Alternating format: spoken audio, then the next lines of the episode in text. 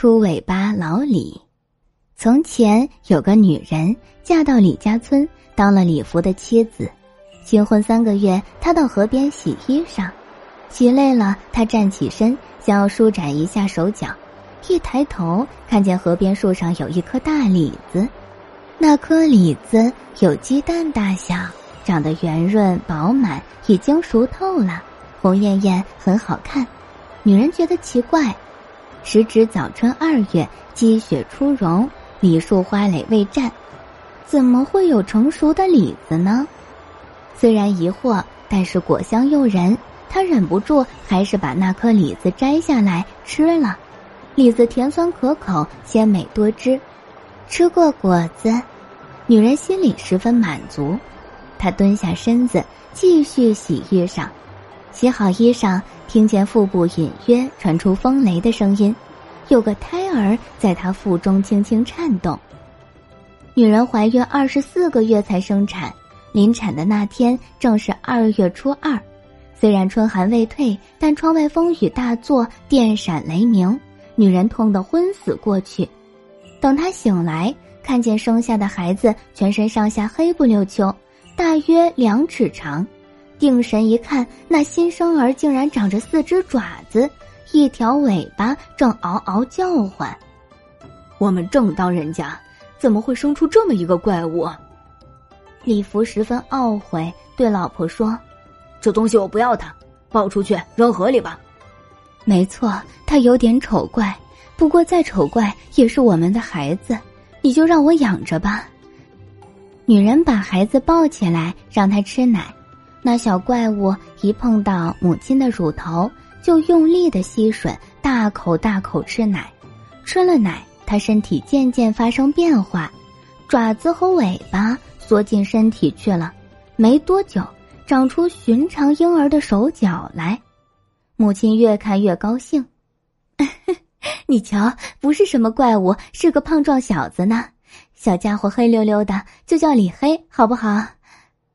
李福再凑过去看，妻子怀里抱着的真真切切是个男孩，手脚齐全，五官端正。虽然身子黑，但不是什么怪物。李福也就不再吭声了。于是那孩子就叫李黑。一年又一年，李黑长到六岁，他身强力壮，力大无穷，每顿要吃三四碗饭。又死活不肯断奶，每到夜间总要回母亲怀里吃一顿奶才欢喜。他生性喜爱荒郊野外，不喜欢待在家里，性情又特别喜欢水，每日清晨便要下河玩耍，玩到天黑还不肯回家。一天傍晚起了风，下起雨来，那李黑还在河里玩，光着身子在水里追鱼逐蟹。李福拿了棍子到江边揍他，想要赶他上岸，没想到一棍子抽下去，李黑突然跳起，腾起云雾，变成了一条墨黑粗壮的龙。他口中喷火，朝他父亲吼了一阵，突然一头钻进河底，不见了。我原先就说那家伙是个怪物，这不真变成怪物了吗？李福叮嘱他老婆。以后要关好门户，不能让他再回这个家。李黑母亲忐忑不安，十分担心，想着儿子独自在外头，他流了一夜眼泪。打那日起，李黑好几天没有回家，也不知哪里去了。一天清晨，天还未明，一条黑龙突然撞开窗户，飞入李福家中。他径直来到母亲床前，嗷嗷叫着要吃母乳。母亲见到黑龙，吓得半死，但她认得是自己孩儿，还是解开衣裳让他吃奶。黑儿，你可要小声，不要吵醒你父亲。黑龙用力吸吮母乳，他这会儿变成龙身，身体庞大，力气又猛，才吸几口，母亲就吃痛不住，再加上惊惧过度，惨叫一声，晕死过去。李福听得异响，起身一看，只见一条黑龙在自家屋子里头，龙头探入自己老婆怀里，正缠着吃奶。那龙尾巴却高高绕上屋梁，雨滴和冰雹滴滴笃笃从房梁落下来。李福又惊又怒，他抡起铁锹，朝黑龙猛劈过去。来了就不要走，我打死你这造业乖张的孽子，免得以后祸害祖宗。黑龙十分警觉灵敏，听见铁锹劈来，即刻调转龙头，想要飞出窗外，但屋子狭窄，转身时他的龙尾巴拖到地下，李福手举铁锹砍下来，正正砍中龙尾巴，咔嚓一声，龙尾应声断了。等黑龙飞出窗外，已经成了一条秃尾龙。黑龙失了尾巴，又是疼痛又是悲痛。只能躲在河底养伤，但他挂念母亲，每日呜呜哀鸣，不得安生。伤好以后，一日又一日，秃尾巴黑龙在屋顶盘旋悲吟，带来风雨和冰雹。他一来，冰雹就滴滴笃笃落到屋顶上。李福只要听到龙吟声和冰雹声，就马上手举铁锹站在门口。仰起头，对屋顶的秃尾龙痛骂不停。母亲受到惊吓，得了一场大病，因为缺医少药，不久就病死了。去世那天正是农历的六月初八，李福大哭一场，把他葬到山上。母亲下葬那天，秃尾黑龙在山顶久久盘旋，不肯离去。那座山因此终年雨雾迷蒙。也因此草木葱茏，那段时间山下常常下雨，每到雨天，当地人就说：“这是秃尾李黑龙在哭他的娘咧。”黑龙为母亲守丧三年，三年后他离开故乡山东，去了遥远的异乡。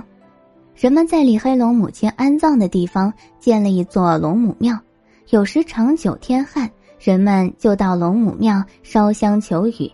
只要诚心一求，就会灵验。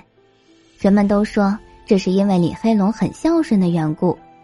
那秃尾李黑龙虽然远在异乡，但他最听母亲的话，只要母亲一唤，他就会回来为乡亲们降雨。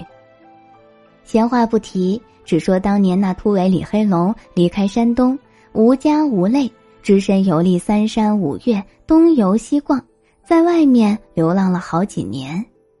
一日天朗气清，黑龙心情舒畅，他朝东北方飞行了几千里，飞累了，低头一看，看见一条弯弯曲曲的大江从大地流过，江水清澈迷人，两岸青山耸立，树木长得郁郁葱葱，这真是个好地方。秃尾李黑龙在高空中沿着那条江，从江头飞到江尾。又从江尾飞到江头，最后他从云端降落，一头扎进江里。江水清凉惬意，黑龙满心欢喜，便顺着江流游戏玩耍，翻腾畅游，十分快活。当时这条江名叫白龙江，江里原本有一条白龙驻守，那白龙富甲天下，正在水府龙宫赏宝养神，听得水响。白龙走出水府巡视，一出府门就看见一条秃尾黑龙在江中游耍，玩得正欢。白龙不由得怒从心上起：“好你个秃尾巴野小子，竟敢闯入我的领地！”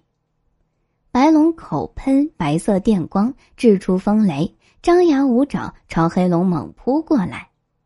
黑龙连忙闪到一边。白龙大哥，不要动怒，咱俩有话好好说。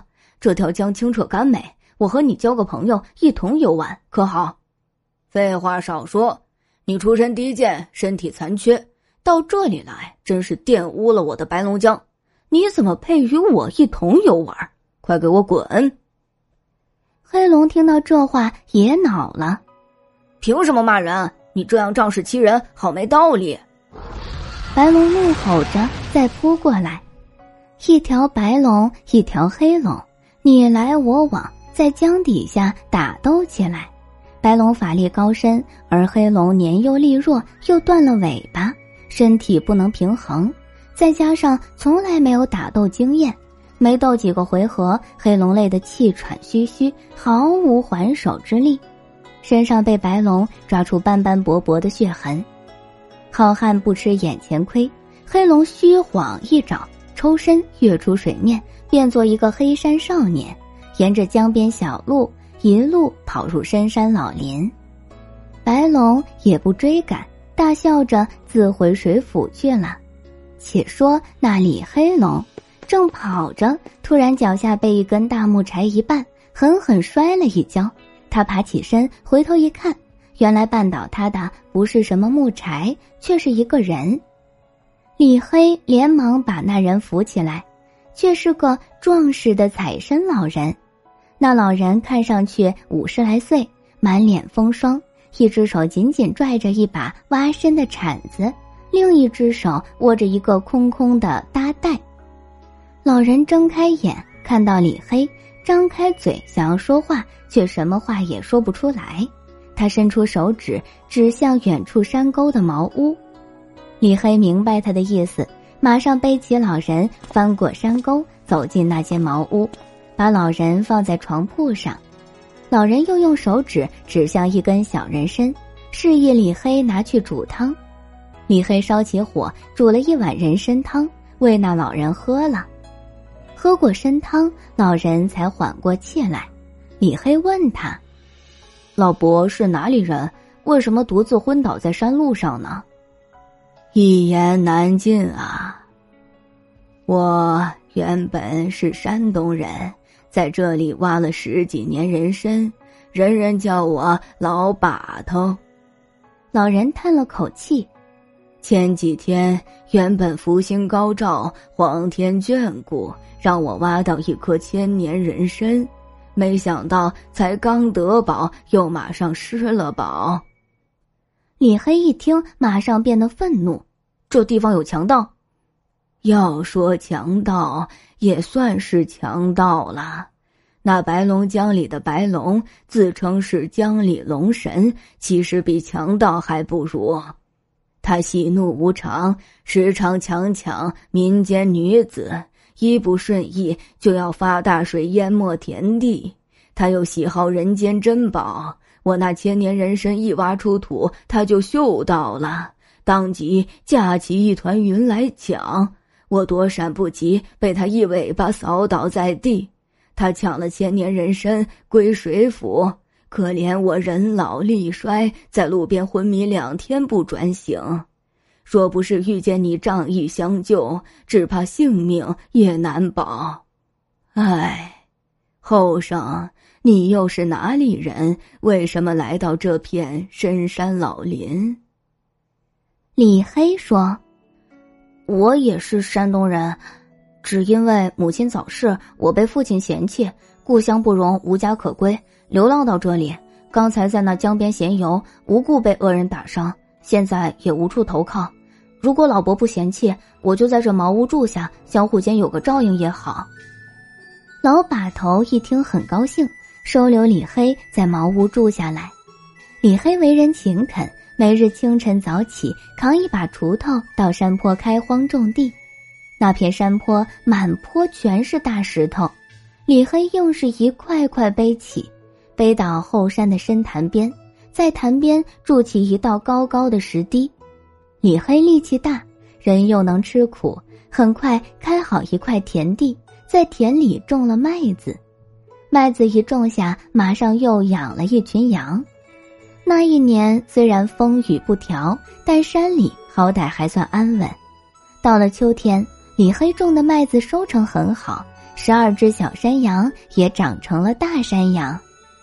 收了麦，磨了面，李黑跪下向老把头磕了三个头，说：“老伯，你我有缘相聚，也是乡亲。现在我有一件事求你，请老伯务必应允。”老把头连忙扶起他：“黑儿，这大半年你我相依为命，你有什么话不妨直说，只要做得到，我一定尽力。